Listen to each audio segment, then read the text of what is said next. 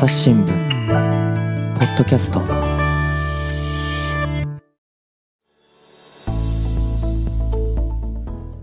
朝日新聞の神田大輔です、えー今回はですね、編集員の須藤達也さんにお話を伺っていきます。よろしくお願いします。はい、よろしくお願いします。はい。須藤さんね、あの、前回のおポッドキャストの収録、配信どうなってるかわかりませんけれども、で、えっ、とね、大阪の、えー急性、急性期大阪急性期総合医療センターですね。あ、そうです、それです。はい。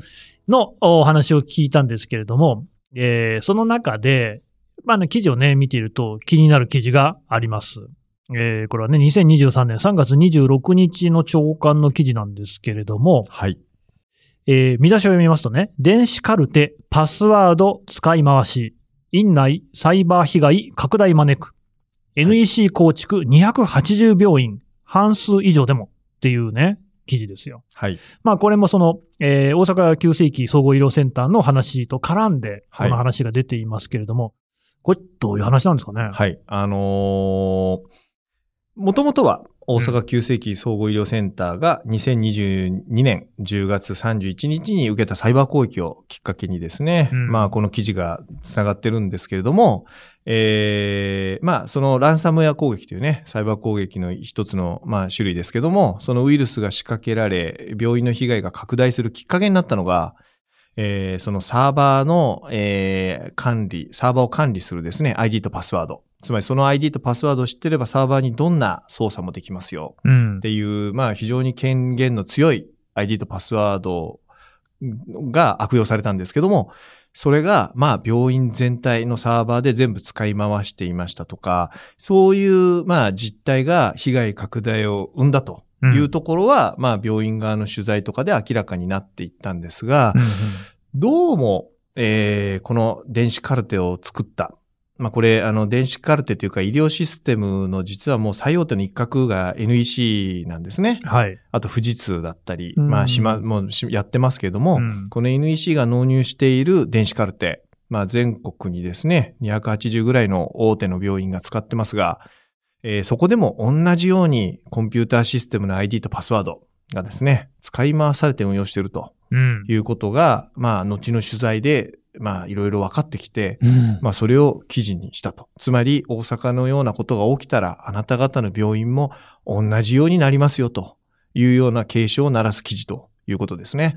これ確認ですけど、そのはい280の病院で全部一緒ってことじゃなくって、病院ごとに同じパスワードを使いましたってことですか？はいい、おっしゃる通りです。そこね、もう記事を書くときに、やっぱりす、私も気ぃつけたつもりなんだけども、やっぱそういうふうに取られちゃって、全部が一緒ってありえねえだろう。いやいや、うんそうじゃないです。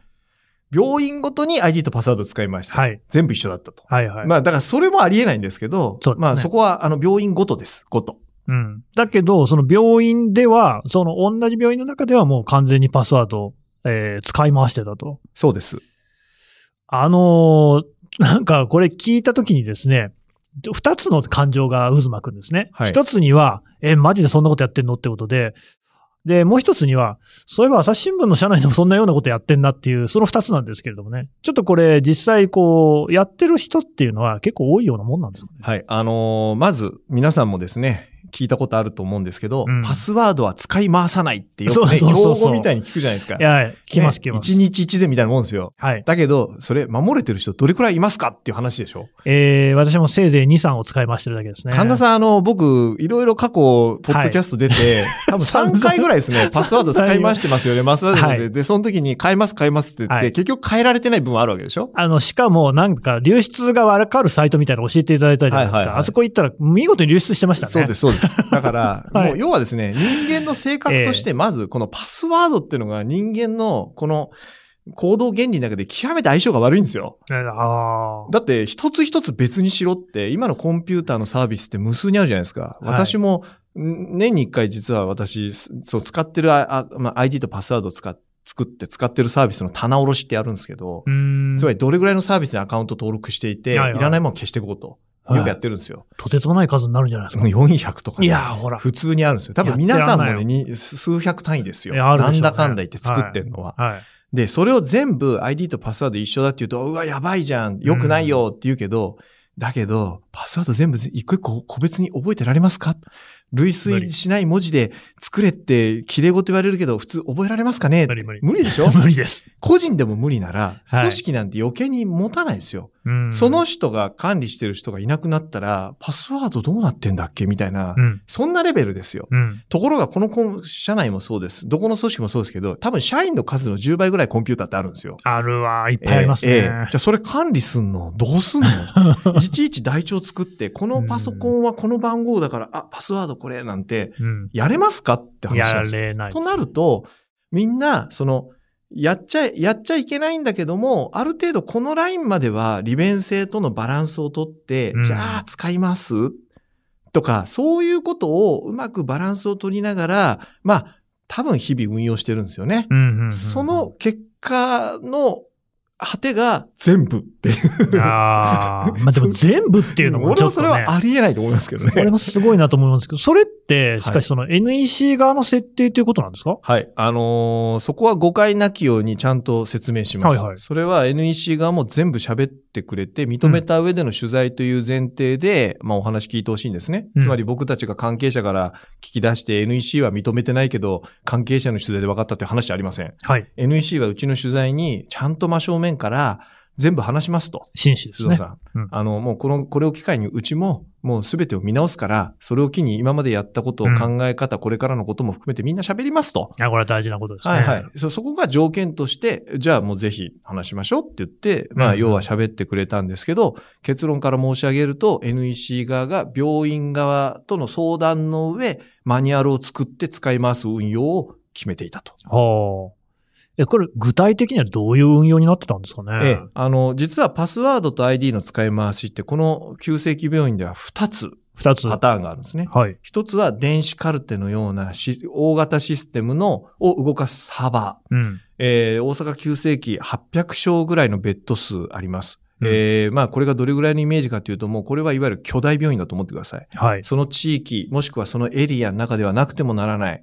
もうまさに例えば一つの県に一つとか二つしかないぐらいの規模の病院うん。ぐらいのイメージだと思ってください。うんそういう病院が扱う電子カルテっていわゆる患者さんの情報って無数にあります。うん。なんで、もうコンピューターのサーバーって言って、そういうのを裁くコンピューターって本当数百台単位で、ある一つの部屋にぎっしり入ってるんですね。うん。そのサーバーを全部、えいわゆる管理するために、一個一個の ID 変えてパスワード変えるのは大変だから全部一緒にしてました。っていうのがまず一つ。はい。もう一つは、えー、二千数百台の、えーコンピュータ多いですね。ー、えーが、まずパソコンがですね、うん。えー各職場に、この病院内に配置されてなるほど。例えば事務方の方だと、うんうん電子カルテをアクセスするコンピューターと、はい日々の事務作業で使うパソコンってのは別々なんですね。なるほどね大体こう、まあいわゆるサイバーセキュリティの対策のために、医療系ネットワークと事務系ネットワーク分けたりするんですよ。うん。朝日新聞社だって、やっぱ新聞制作系のネットワークと事務系のネットワーク。で、もう一個実は言えないネットワークもあるん そうなんです三ね。知らなかったな。ですね。はい。ええそれはやっぱりそうやって形で、どこかやられても、いわゆなる事業として継続できる。みんな一年卓球にならないようにっていう、まあ、部分もあったり、あとは管理がしやすいとか。まあ、あの、例えばネットワークって数年にいっぱい更新するんで、うん全部止まっちゃうとみんな止まっちゃうじゃないですか。確かに。だからやっぱそういう、こう、ことが起きないように、ある程度分散化してるんですね。うん。だからそういう中で、事務系のネットワークのパソコンについても、実は、えー ID パスワードが全部一緒。うん。それは、えー結局パソコンを、まあこれだけの台数を配備するのにあたって、それをメンテナンスする、まあ、えー職員さんの方々のやっぱ作業性を良くするためうん。に、えーそういうふうにしてたんですね。うんそれはパソコンは全部2000数百台全く同じ機種の全く同じ時期に配備されるんで、うん簡単に言うと、一つのパソコンを動かすためのデータをそのまま丸、丸、丸ってコピーしてて、クローン作ってたんですよ。ああ。だから ID とパスワード全部一緒になるんです。なるほどね。はい。でもなんか後から変えるようにみたいな指示とかしなかったんですかね。普通するべきなんですよ。うん例えば私たちの実は貸与されてるコンピューターもはい、最初はそれなんですよ。ああ、そういうのありますよね。はいただし、渡された時にまず真っ先にやるのは、あなたの、ええ要ある ID とパスワードでちゃんと設定し直してくださいってはいやって共通の ID パスワードをちゃんと消える仕組みにしてるんですね。よくありますよね。はい。だからそういうふうにしてたんですけど、うんまあここは、まあ、それがやってなかったと。いうことですね。それれは、まあ一つ言えるのは、パソコンというのが職員と紐づいてないんですね。つまり、私たちはこのパソコンは神田さんのものっていそう割り当てなんですけど、じゃなくて、みんな組織の共有パソコンなんですよ。事務のものとかは、みんなが使うから。みんなが使うようにしてあったそうするとパスワードもやっぱり共通させておかないといけないっていう感じになっちゃっのかな。でも全部一緒にする必要ないと思いますけどね。ええ職場ごととかで良さそうですよね。まあだからそこは、やっぱりその、管理するしやすさ。うん、もう一つはかけられる予算。うん例えばそのコンピューターをメンテナンス、維持する、維持する予算って、やっぱり病院って相当会計厳しいので、はい。あの、台所事情が。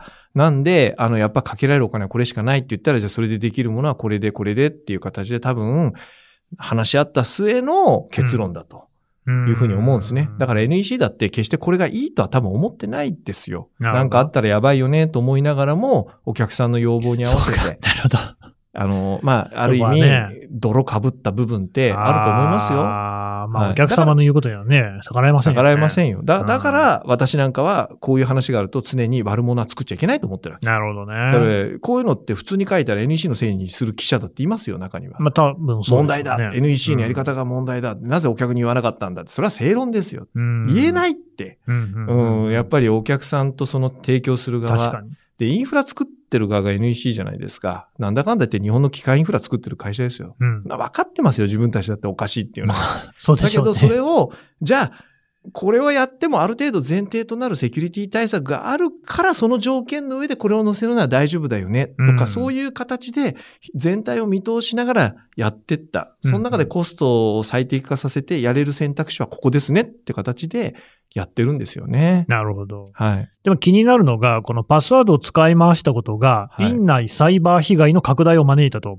ではい院内サイバー被害っていうと、この前のね、回で詳しく説明していただきましたけれども、ランサムウェアの被害ってことですよね。はい。はいこれはどういう関係があるんですか？えーっと、要は、えーサイバー犯罪者。うん。今回はフォボ、フォボスっていうグループですよね。ロシア系だったはい、ロシア系のサイババー犯罪グループの一角であるフォボスというグループが、ある給食業者のネットワークをサイバー攻撃を仕掛けて、うんそこに侵入できたら直結してる大阪急性期まで、要はネットワークを辿っていったら辿り着いちゃった。で、最初の辿り着いたサーバーのとこの ID とパスワードを、まあ、あるプログラムを使ったら簡単に手に入っちゃった。うんそれが管理者権限を持った ID とパスワードでした。入りました。ウイルス仕掛けました。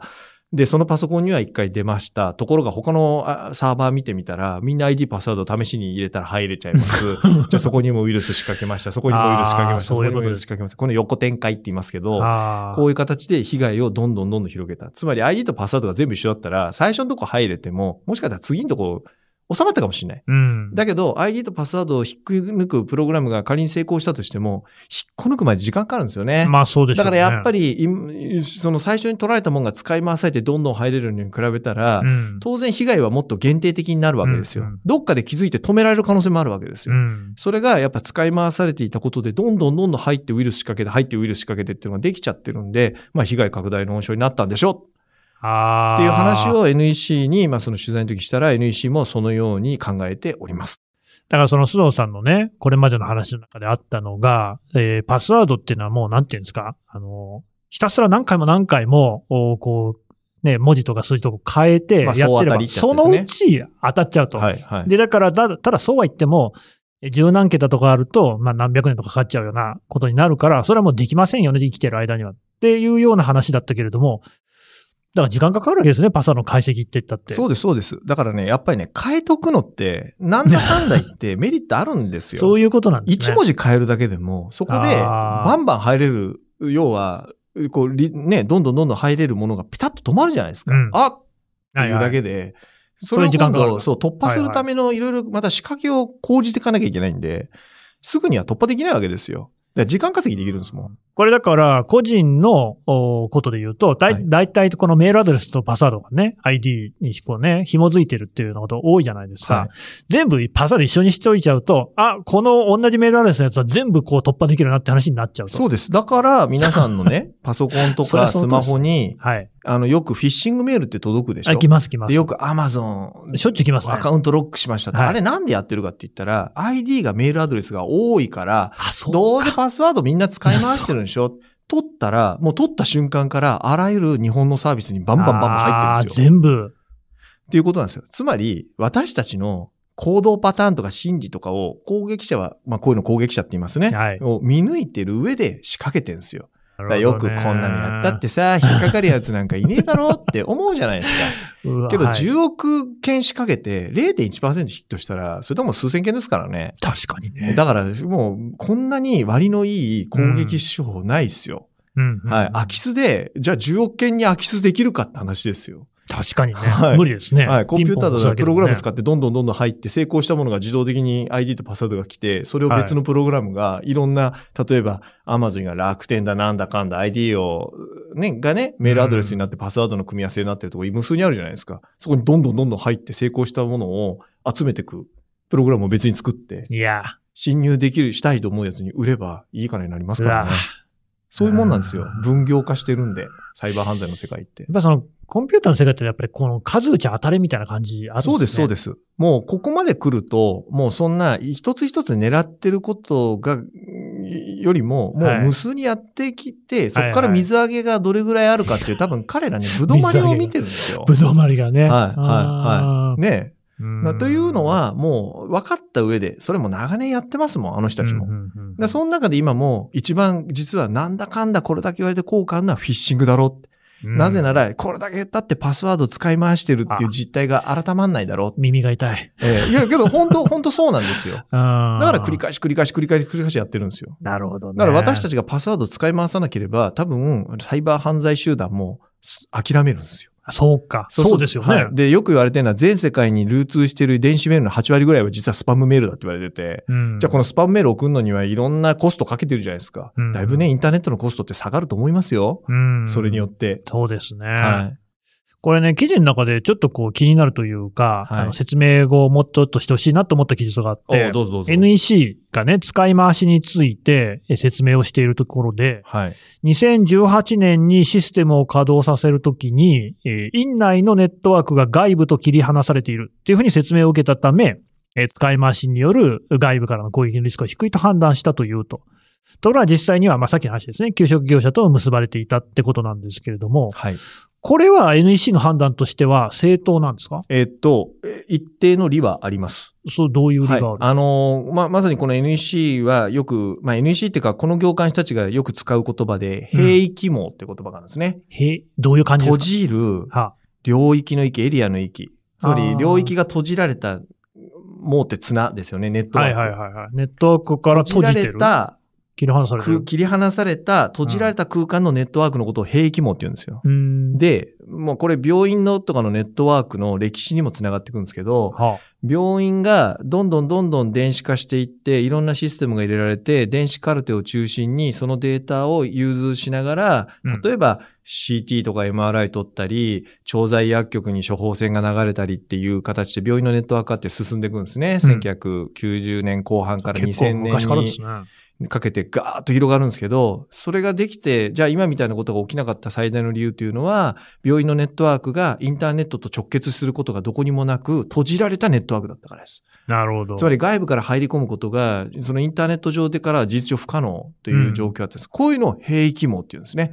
閉じられれたエリアのネットワーク。うんうん。だから朝日新聞だってこの社内のインターネットは閉域網なんですよ。あ、そうなんですか。はい。つまり社内あ、ってはい、う意味で言うと閉域網。なるほどただし、厳密に言うと私たちは社内のインターネットから外部の、あ社内のネットワークから外部のインターネットにアクセスできてるじゃないですか。いや、いつもそうですよ。ということは外部との接点があるんですよ。あありますだからもう、今、今の認識で言うと、こういうのはもう平気もとは言わないよね、と。うん外部とのコネクトがどっかにあるわけですよ。うんうんうん、で、病院は最初、病院の厳然たる平気網っていうのはどことも繋がってないっていうのを平気網って言ってたのが、はい。だんだんだんだん病院のネットワークの電子カルテを他の病院と融通するために繋ごうぜとか、電子カルテのシステムをシステムメンテナンスしやすくため、されるために東京の業者が東京にいながらにして、その病院のネットワークに入って、え電子カルテをメンテナンスできるように、うんいわゆる VPN っていう装置をつないで外部との接点作ろうぜとか言って、少しずつ少しずつ病院のネットワークが外部と解放されちゃったんです。つながりを持っちゃったんですね。あなんですよ。あ、はいはい。で、ここで、まあ、さっきのご質問になりますけど、うんえーつまり、院内のネットワークは外部と切り離されていると説明を受けたと。うん。で、まさに、昔の兵役網は完全隔離状態だったのが、VPN とか通信機器って、まあ、ある意味外部との関所じゃないですか。そういうことですね。ってことは完全に繋がってるわけじゃないわけですよ。関所をこう超えないと入れないガッチャンと。っていう、そうそう、はいいうところなんで、それも兵役網という認識にしましょうと。いうのがだんだん病院の認識が、病院っていうか病院業界の認識が変わってるんですよ。なんかちょっとすり替わっちゃってませんか？まあ、あの、便利になるから、はい。なっていくために、少しずつ認識を変えてるんですね。うんそれは別にこの NEC とかじゃないですよ。うん厚労省をはじめとした病病院院側の、うんこう、病院業界の認識が変わっていったんですよ。うんその中で、この2018年のシステムを、まあ、電子カルテシステムを全部ガラッと変えるときに NEC が担当することになって、病院側とやりや、やり取りした結果っていうのは私も議事録持ってるんですけど確かに病院側はその外部との接続については何らかの通信機器とかで全部ちゃんと切り離されて管理してますとうんいう前提で今回のお話を進めましょうってはい。いうところのやり取りがあって、ええ。つまり、それの中で、いわゆる、そこの安全はちゃんと担保されてるんですよね、と。安全が担保されてれば、そのネットワークの中において、ある程度使い回しとかそういうのをやって、管理をしやすくするような運用を敷いても、だって外から入ってこないように責任持ってやってくれてんでしょうと。うん。だから NEC とすれば、じゃあその前提をまず信頼した上でシステム作りましょうねっ。ていうような話を、まあ、病院側との話し合いでリスクが低いとうん。判断したと。以上そこは NEC は説明はなしてるとるほどね。いうところですね。まあでも結果的にはこのランサムウェアのね、被害の拡大を招いてしまったっていうことですから、やっぱり見直さなきゃいけませんよね。そうですね。で、NEC は、やっぱり今回のケースを受けてですね、うんやっぱりそこはもう完全に発想は変えてるんですね。うんあの、今年の4月から、もう要は NEC 全国にいろんな病院に医療機器、えまあ、医療機器を入れる部門があるんですけど、はい。そういうような、その誰かに任せきりとか、これはこうで大丈夫だろうっていう認識はもうしませんと。うん。つまり自分たちは自分たちで守る。うんまさに自衛をするように一つ一つのやっぱ発想を変えてきますとうん。いうことを、まあ私の取材にもちゃんと明言してます。うーん。はいで、これって、まあ、ある種ですね、やっぱりこの病院側、お客さん側が、いやいや、ちょっとめんどくさいから、こう、なんとかしてよ、みたいなね、要求とかもあると思うんですけれども、じゃあもうそれは突っぱねるってことですか？そうですね。あの、まさに今神田さんおっしゃった、ええこれを慣れ合いというのか、関係性というのかは、それは別次元ですよ。はいただし、こう、まさにこういう話の中で培われた世界だったわけですよ。うん。つまり、まあ、はっきり言えばお医者さんですよ。まあ、そうですね。病院の中でおいドクターっていうのは一番偉いんですよえ。そうだ、そうあの人たちの機嫌を損ねちゃいけないんですよ。契約してもらえないかもしれない。はい、はい。もうあの、うん NEC さんとかはね、言えないから私が代わって言いますが、つまりあの人たちが決定権を持って、あの人たちが分かるものを入れなきゃいけないんですよ。まあ、そうでしょうねで、。あの人たちは別にセキュリティなんて知らないんですよ。まあ、そういう仕事繋がりゃ便利だろうって。そうですね。あこれ動くじゃん。うん。あ俺ちょっとさ、学会で論文書かなきゃいけないのになんでここはインターネット繋がんねえんだ。うん。それは繋がんないですよ。安全なインターネットのために医療機器のネットワークあるのに、そこに繋いでもインターネットは繋がんないって設計してるんですよ。そりゃそうだ。だけど、はいドクターがそうやって、うわーっとわめくと、この人がいてくれなかったら、この病院持たないってなったら、病院何するかって繋ぐようにするんですよ。けど、それまでが今までの病院なんですよ。だからやっぱヒエラルキーなんですよね。ねそういう力関係の中で、少しずつ少しずつハードルが緩んでいったり、病院によってはですよ。はい。そういうようなことが起きた結果、要はリクエストに応えるために何をするかっていうことで今までやってましたと。うん。だけど、今後はもうそういうのはしませんと。その代わり、須藤さん、私たちは病院さん側との関係を、まあこれからは、まあ改めるにあたって、病院側も責任を持ってくださいと。うん。もうそれはやっていかないと、私たちの力だけではどうにもなりませんと。今までは結局困った困ったなんとかしてよをうん全部 NEC とかが引き受けてたんですね。うん。これは別に病院に限った話じゃなくて、うんもうね、あのシステムを作るベンダーって言います。NEC とか富士通のこと。ベンダベンダーって言うんですね。システムをベンディングする人たちなんで。なるほど。供給者ですから、うん。その人たちはいっつもその、この企業にいろんな案件ができたときに、企業側がこうしろ、ああしろ、どうしろ、こうしろ。で、ローンチってまあシステム動き出す1ヶ月前にやっぱこれはこうしろみたいあな無茶ぶりの話を、要は全部清濁合わせ飲んで、なんとか形にする人たちだったんですよ。うん。そうやって実は日本って支えられてるんですよ。うん。もうこういうのやめようぜって、みんな言ってるわけですよ。病院だけじゃなくてね。はい、はい。もうこの、この世界、日本という世界がね、もうそれじゃダメでしょうと。うんやっぱ責任分解点って言いますけど、こっから向こうはあなたの責任。こっから向こうはあなたのし、要は義務ですよっていうのを、ちゃんともう取り決めをして、それで、ん守られない場合は知らねえよと。うん。まあ、極めて欧米的なスタイルに、やっぱ変えていかないと、んもう無理ですよね。で、もう最後、揉めたら裁判所行きましょうよと。うん。いうような形をもう今後多分取っていくんでしょうね。まあそこまで具体的な言及はしてないですけど、まあまあまあまあまさに関係を変えるってのはそういうことだと思いますよ。そうですよね。はい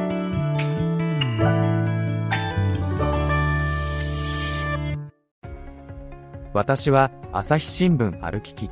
人工音声が伝える速報ニュースのポッドキャストです。通勤中でもお料理中でも運動中でも趣味の作業中でも何かしながら最新のニュースをフォローできます。あなたの知りたいニュースどこででも。朝日新聞歩きき。たった数分で今日のニュースをまとめ聞き。これはまあある種、須藤さんの取材をね、この NEC も受けたっていうのは、一つの決意表明的なとこそうですね。つまりうちが、私がその都合の悪い、その大阪急性期に関するやっぱりこう問題点っていうのを、まあ取材してるってのは当然 NEC にも伝わってるわけですよ。うん。うんつまりあちら側はね、サイバー攻撃やって復旧したりする側で病院と常にこう連携してやってる中で、でね。実は朝日新聞の須藤さんからこんな取材が来てもあんな取材が来ても、うん。で NEC さんこれ答えた方がいいんじゃないか、ないかって話になった時に、当然 NEC 側からすれば今までの常識で考えるとシャットアウトなわけですよ。そんなパスワード使い回してたなんてね、バレたら大変だと。で、うん。で、もうはっきりそういう質問投げても今までのパターンなら個別の案件についてはお答えできませんっていう、あーよく聞くやつ。決まり、お決まりの多分定型句をね僕の一番嫌いな言葉。多分用意してたような気がするんですよ、私。気がね。だって最初すっごい塩対応でしたもん。あ、そうなんですか。最初に私が質問状投げた時に、はいいやいや、ちゃんとベンダーとしてね、役割も含めて聞かせてくれと言ったら、うんいや、須藤さん、あの、私たちからお話しできることはないんですと。で、それはなぜならばう、ん病院に私たちはお、やっぱお客様として入れてることだから、うんお客様の個別案件については言えないってわかるでしょって言われて、最初はそうだったんですよ。まあ一理ありますけうんどね。うん。いやいや、それはそうだけど、だったらこの問題をちゃんと社会として納得するために、あなたたちから病院側に言って病院が答えるようにしてくれと。そうですね。話もしてたんですよ。うん。で、NEC、ただ、じゃ、だけど、うちが、じゃあ記事を書く際に、関係者も含めてこんな裏取りしてるから、こういう記事書くから、それについてはあなた方に事実確認で質問投げますよって30項目くらい質問投げたんですよ、その後。で、こと細かに。そしたら、まあ、これはあんま言っていいのかな。NEC の方が、はい要は多分それを持って病院と相談してるんですよね。つまり朝日の須藤はこんなになんかいろいろ聞いてますよと。こんなに知ってるなっていうことですよね。多分知ってるなってことだと思うんですよ。うんで、私はこれはまた後日聞いた話ですよ。はい別な方から。その時に病院が、相談を受けた病院側はまた言ったのは、いや、須藤さんに嘘をつかない方がいいんじゃないですかああ。と。いや、ちゃんとあの、は病院とすれば了承するから、もう全部あの、自分たちの考えを正直に語って受けた方がいいと思いますって病院側から言ったらしいです。で、そっから一回また電話かかってきて、須藤さんあの3月22日に取材を受けますからと、うん三田の本社に来てくれませんかと言って、いきなり、あの、こう、態度がコロッと変わって、うん。で、ただその代わり、須藤さん、あの、ちょっとお伺いしたいんですけど、私たちって悪いんですかね、いや、僕はそういうスタンスでは取材してませんと。はい。やっぱこの、こういう問題が常に起きた時は悪者を作らないっていうのが、いや大事ですね。あの、僕は、あの、常に考えてますと。なんで、そこは、まあ、あな、信頼できないんだったら後で抗議文寄せてくれても全然いいですし、それは、まあそういうスタンスでやってるってことを信じてもらうしかありませんよって言ったら、じゃあ分かりましたと。うんじゃあうちもちゃんとあの当時関わったメンバーも含めて同席させますからって言って、いや、初めてですね、ベンダーがあんなに正直に受けて、なおかつ当時の対策メンバーも全員大阪から呼び寄せて、来来ましたからねあもうとにかくみんな話しますみたいな。やっぱり、なんか関係が変わったなと思ったんですよね。いやいや、僕らって本当に取材って瞬間風速で、まあ要は焼き畑農業みたいな取材ばっかりしてること多いんですよ、社会部って。ね。そうですね。で、その後ってペンペン草も生えないような状況を作り出すのがある意味誉れだと思ってる人が多いわけですよ。私それって個人的にはすごい反対で、あ、なるほど。そんなんで、俺たちが荒らすだけ荒らして、またそれを何あの、残った人が耕さなきゃいけないんですかと。けど、荒らした責任ってあるよね、と。うん。それを、じゃあこの人たちがやりかしたからって僕たちがそこまでやる必要ないでしょ、と。うん。こんなもんだって結局見てる方向は一緒でしょ、と。社会を良くするっていうんだったら、やっぱりその上でどうお互いがね、ちゃんと対話ができるかっていうことを考えたときに、別にあえて、何でもかんでもそうですけど、うん。戦う必要はないわけですよ。そうですね。だから戦うべき時は戦いますよ。うん私もね。ただ、本人が喋るって言ってんだったら、うんうんそれはちゃんともう言い分はたっぷり、もう紹介すると。うん新聞で採用できなかったらもうデジタルでもう一軸全部書くみたいなぐらいのところ。まあ当然相手が勝つと新聞も書いてほしいんですけど、その代わり新聞についてもコメントについてはあんたはもう書けないけど、ここの部分はちゃんと書くからねってことも含めて、ちゃんとやりたりした上で、まあ、じ記事を出すっていうことも含めて、まあ、やってった方がいいと思うんですよね。です結局それで読み手が、あ、こういうことがあったのかっていうのが、それによって引き出せた方がいいじゃないですか。そうですためね。になる記事ということでね。これはい割とこう、まあ、よくある話だと思うんですけれども、何かこう問題がありますと起きましたっていう時に、最初のね、情報量が少ない段階だとこう見えていたっていうのが、実は情報量が増えてくると、いや、こういうことだったんだみたいなことってね、判断が変わるっていうことあるじゃないですか。はい。やっぱ何につけ、いろいろな情報が多い方が、細かい方が正確に物事って把握できるし、大体の物事って複雑で、はい。あいつが悪いとか、こいつがヘマしたっていうことではないそうです、わけですよね。そうです。そうです。ただ、それは情報があって初めて判断できますよね。そうです、そうです。そういう意味じゃ、しかし今回、この急性期病院もそうだし、NEC もそうだけれども、自分のミスとか見られたくないところも含めて、結構腹割って喋ってますよね。まあだから覚悟決めたんでしょうね。うんでその覚悟っていうのは別にう僕がガンガン追求したかってことじゃなくてうん、多分みんな分かってるんですよ。このままじゃいけないんだよなって。病院側も多分そう思ってるし、NEC だっていろんな病院と取引してる中で、はいはい。やっぱりいろんな矛盾を感じたり、これが果たしてベターな回答なのかなんて絶対思ってないんですよ。うん優秀な人たちですもん。基本は。いやそうですよね。ただし、今のね、社会の状況とかお客さんのリクエストに合わせる最適な選択肢をそこで提示してるわけですよ。うん、そのためにはリスクを踏み越えなきゃいけないものもあるでしょうと。うん。それを結果的にお粗末だとかね、そのリスク管理を軽んじてるっていうのは後から言える後付けの理論ですよ。やっぱりその時なんでそうだったのかっていうその部分が大事で、そうです、それをじゃあダメだっていうならそうしないためのやっぱりこう、かん取り組みをどうするかってことを考えなきゃいけないじゃないですか。うん。そこをやっぱりちゃんと書く。いや僕らは、まあ、どっちの利害関係者もないので、まあ、ある意味書き放題ですよ。うん。けどやっぱ僕らが逆に、その、どこの利害関係でもない僕らしか書けないこともあるはずなので、で、それを書いていく。それが結果的に、病院もそうだし、まあ、NEC もそうだし、まあ、患者さんとかそれを読んだ人たちもみんなが得すると思えば、それでいいじゃないですか。うん。だからやっぱそこは、その代わり、都合のいいことだけ喋ってもそれはダメですよっていうのは、多分、まあ、病院側も含めて僕と取材していく中で、分かったと思うんですよね。うんいや、悪いこともあって問題があるから起きてるのは当然だろうと。うん。やっぱそこはちゃんと腹って話す覚悟が必要。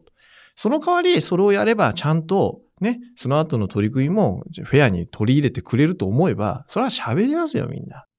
いやー、でも僕もちょっと今聞いてて思ったのは、はい。ね、この今新聞もね、影響力が落ち、部数が減り、デジタルも会員が伸びずっていうこういう時代ですよね。政治家だって新聞がね、記事書いたって事実を認めないなんていうのもザラっていうもう時代。今、基本ですよね。だけど、まあそうやって今回の件みたいに、やっぱりなんか新聞というかまあ報道にしかできないことも、やっぱあんだなって今思いましたよね。まあ、それがね、どれぐらいにこう影響力があったか、それ いやは測れないですけどね。ただ、結局、俺我々って NEC みたいに、急性期病院が顧客とかじゃないから、何でも別に聞けるし、まあ、何でも質問できる、言えるっていうところもありますけれども、そういう存在ってあんまなくないですか？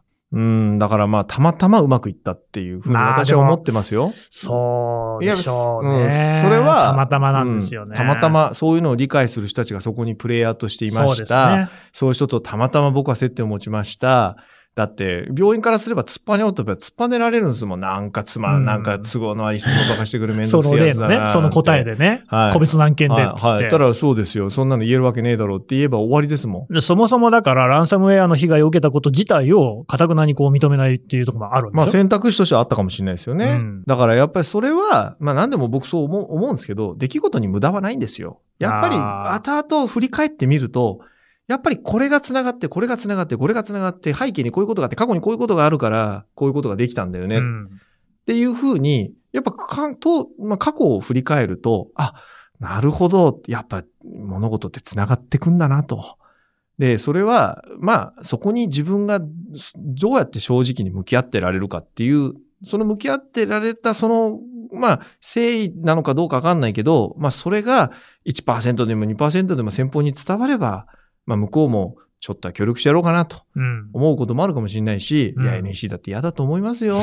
だって都合のいい取材じゃないですもん、何一つ。まあなんかね、社内では始末書的なものを書かなきゃいけないでしょうし。かもしれないし、なんか僕みたいになんかチャラいやつがですよ、三田の本社行って、そんな都合の悪い質問ばっかりバンバンぶつけて、あーまあ要はね、出世して偉くなった方、一番偉い方にですよ、うん反省文みたいなこと言わせてるわけですよ。まあそういうことでいや、すね。俺よくここの人ここまで言ってくれたなと思って逆に感動しましたよ。うん。あだからこそ、か、ここまで覚悟を決めた人たちだから、あ、これは俺も真正面からちゃんとやんないと、なるほど。これやばいって逆に思いましたもん。そうん別に俺朝日新聞の看板書っていうとかそんなこと全く思わないですけど、うん。これやっぱ人間なんだと。うん人間と人間の戦いだと。うん。だからこの戦いに敗れるってのは要は向こうの信頼を失って、ってことかなと思った時に、これはちょっと真面目にやんないとって、まあ普段も真面目にやってますけど、より一層やっぱりこうないですけど再認識するきっかけにはなりましたよね。うん。うんまあ取材ってそういうもんなんですよ。うんうんいや、もう本当にその通りだと思うんですけれども、もう返す返すもエンジニアっぽくないんですよね。まあだからそれは発最初、最初、私この会社でエンジニア5年やってましたけど、本当に僕人間の温度とか感覚とはあか、知ろうともしない人間でしたからね。あそうだ。最初。うんなん、変わったんですか、じゃあ？だってやっぱ記者になって、ええコンピューターと触れ合う時間ってないわけですよ。で、ない今だって別にパソコン触ってる時間に人に会って喋ってる時間の方が長いですからね。まあ、パソコンはあくまでツールですよね。そうそうそうそうそう。だからそうなんですよ。もう目的といわゆる手段が逆転したわけですよ。ある意うん味このエンジニア部門とこっち側のそのコンピューターに対する向き合い方って意味ではね。なんで、そしたら取材って要は人から話を聞いて記事を書くっていうことじゃないですか。そうです。もうまさにこう対面する相手がコンピューターから人になったんですよ。うん。で、そっからだんだんこう話を聞いていくと人って面白いなって、なんかある瞬間思ったんですよね。ちょっと意味がわからない。昔からこういう人じゃないんですか？昔はもう僕本当多分、あの、引きこもりの、いや本当に人と喋るのめんどくさくて、僕入社した後になんかこう、まあ、つまんない幹部とのなんか立食パーティーであったりするじゃないですか、入あった社した時に。ありましたね。俺最初すごい覚えてるのは早く出たいと思って、はいああの当時僕ひ、まあ僕左利きなんで、左に、左利きだからなんか、左に時計するんですけど、はい。もう常に時計ばっか見たい子がね、あー子がねかって。俺人の話誰もあったの覚えてないですもん。んねえなとうんうんもう会いたくねえ。なんで俺こんなじじいたした話しなきゃいけないんだとか、本当そんな感じでしたもん。え、じゃあ記者になれって言われた時は？もう本当死ぬほど嫌でしたけどね。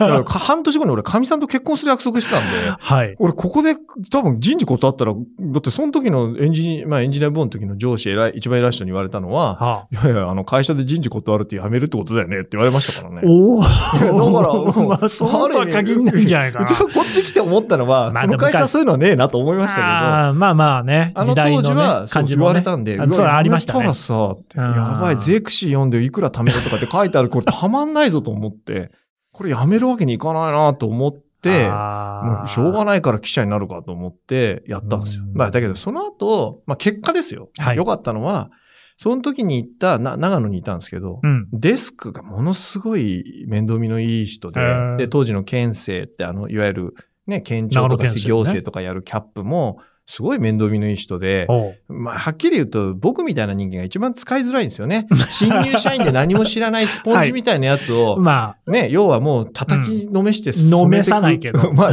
当時はもあ、うなんかまあまあ、そんな文化。でももう年次とかで言うとかなりちょっと入上のってて、人で。そうそう、入社5年以上経ってます。はいはいはい記者としてはまだ、で、で、朝日の本社を全部知ってる。ああ、ですげえやりにくそう、詳しいことみんな知ってるけどくいっすね20代はいはい。で一番やりにくいやつだと思うんですよ。はい。でそういうのを普通に扱ってくれてい。やいや、私会社入社して、あの、記者になって最初2週間ぐらい支局住んでましたけど、住んでん。住んでましたまあ、ね。昔そういうのありましたね。はい。だけど、はいまあ面白かったっすよね。で、みんななんか、須藤くん、ご飯どうすんのって、いや、ちょっとゆとりないじゃないですか。とみんな買って、先輩買ってきてくれて、いや、これ食え、これ食え。朝飯は何がいいのとか言って。優しいすごいいい人信じらんない。めっちゃいい人そんな人いなかった。だから、だから、まあ、あ、ある意味、うんまあ、もしかしたらみんな言われたかもしれないですよ。技術網から来る何もわかんないやつだけど、ね、まあ、車力だけは取って、まあ、かわいそうなやつだから、ちょっと、う んそんなこと言わない思ってるかもしれないですけど、いやすごい人たちで、だから、なんか人に会って喋って記事を書く面白さ、やっぱその時知ったんですよね。うんまあ、最初の1年ぐらいはもう辛かったっすけどね。うん。けど2年目ぐらいからだんだん面白くなってきましたね。まはい。あね、結果としてはこういうふうにね、須藤さんがいてくれて、僕は本当にこのね、かけねなしに、あの、この記事で、NC のパスワードの記事で、また社会がちょっと良くなったと思うんですよ。まあけど NEC さんがね、根本的に体制変えましたからね。うん。うん。まあ、社内でそれを評価する人が誰もいないですけどね。けど NEC 側からするともう大激震で、これ実いやは。、おそらくそれで、これって病院側にもね、ある程度伝わると思うんですよ。はいはいこういう記事が出てるぞと。で、病院で実際ランサムウェアの被害で大阪急性大変なことになったと。だけれども、この背景にこういうことあって、我々もちょっと考えなきゃいけないんじゃないかっていうことでも、多分社会ちょっと変わったと思うんですよ。そうですね。まあ、それはね、あのー結局か、変えたら僕らじゃないですよ。あの人たちがいやそうですよ試行錯誤してやってった結果である、ありますけれども、まあ、それは、まあ、そういうことだと思いますけど、ね。背中を押したというか、引き金を引いたというか。うん。まあだから、なんか、なんか若干途中から当事者感が出てきてよくねえなと思いましたけど、なんか僕に相談されたりするんですよね。これってどうした方がいいと思いますか？いや、絶対されますよね。だけど、それは僕の役割じゃないし、ねやっぱそこは政府の専門家なりなんなりはもっと聡明な人がいるんだから、やっぱそっちに聞いた方がいいですよと。あんまりなんか僕たちがお互いこう、慣れ合っちゃうの良くないと思いますよ、とかっていう話はなんかしながらも、ただ聞かれたらやっぱ、いや、まあちょっとここに言った方がいいんじゃないですか、みたいな話は、難しいところですね。うん、ありましたけどね。うんうんまあそこまで心を開いた腹を割ったってことではある。まあけど関西の人ってあると思いますよ。関西の人ぶっちゃけ大好きじゃないですか。俺東京と同じことできる気しないですもん。まあそうかもしんないですけどね。うん。だからまあ、うんよくね、僕のこと新聞記者らしくないですねって言われたりする人いますけど、はいまあ、だけどそれも僕は人それぞれで、なるほど。うん。まあ確かにね、はい。多くの人がそんなに記者とたくさん会うわけではありませんそうそうそう、そうなんですよ。何の話だったのかと思いますけれども、まあ、パスワードはね、皆さん、あの、使い回さないようにしましょうということをね、あの、教訓としていただければと思います。というわけで、須藤さんでした。どうもありがとうございました。ありがとうございました。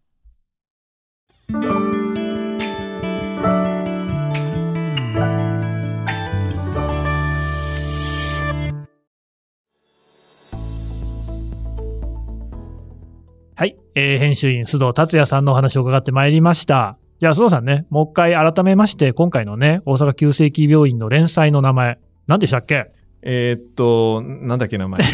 忘れちゃったんかい。えーっ探そうと、記憶喪失になった病院。そう。名台詞。ね、セリフってわけじゃないんですけ前、ど。お医者さんのある一言が全てを決めたっていう。これはね、でもね、本当にこれも読んでいただいて、まあ、なおかつね、今回のその NEC のこのパスワードの件、これもね、朝日新聞デジタルの記事になってますので、ぜひ読んでいただきたい。ね、みんな結構身につまされる話ですよね。そうですね。あの、ほほんとね、私、もう、もう講演とかも結構やってて、いろんなところでお話を今もしてるんですね。まあ、あの、そういう中で皆さんにおお調べても強調してるのは、なんか病院がやられてんでうち関係ないよとか、あそれ違うからと。違う全然違うよとあ、。どこでもある。たまたま病院っていう舞台回しがあって、うんどこでも起きるんだと。うんで、もう一つ。これ企業とか組織の話でしょ。うん個人関係ないじゃん。そんなことないんですよ。いやいやいやねもう、読んだ時に自分、我が身と思うところがもうそこら中にありますよと。うん。組織だから個人だからって関係ないですよ。すね例えばパスワードの使い回しは組織でも個人でもやってるんですよ。そうですね。で、組織でやったらこれだけの被害が起きる。個人でやってもこれだけの被害が起きる。うんじゃあ、使い回しをしないっていう、まあ、正論はある。だけど、その正論をやっていたら僕たちって本当この社会息苦しくなるよと。あ本当ですよ。ってことは、どっかで折り合いをつけなきゃいけない。じゃあその折り合いはどこにその折り合いの線があるのかっていうのを考えるきっかけにもなる。うんうん。やっぱそういう目線で読んでもらうと、より我が身のように感じながら読むことができると思いますよ。ね。はい。はい。改めまして、須藤さんどうもありがとうございました。ありがとうございました。はい。最後まで聞いていただきましてどうもありがとうございます。あの、私はですね、人にこう、命令されて何かをするってことが一番嫌いなんですけれども、皆さんもそうじゃないですか？ただね、私こうも思っていて、やっぱり社会っていうのを全体で変えていくっていうのは人間一人一人がこう変わっていかないと変わんないですね、社会なんていうのはね。やっぱり心持ちを変えていくっていうことの一歩は自分で踏み出さなきゃいけないと思いますので、私もちょっとね、本当にマジでパスワード変えていこうと思います。そうですよ。過去3回笑この通り言ってますからね。はい変えてます。変えましょうね、変えましょうねって。はい。マジで変えます。皆さんも変えてください。そしてね、こういう番組があるっていうことをぜひね、周りの皆さんにも教えてあげてください。そうするとですね、少しずつ社会が変わっていくんじゃないかなというふうに私は期待しております。朝日新聞ポッドキャスト朝日新聞の神田大輔がお送りしました。それではまたお会いしましょう。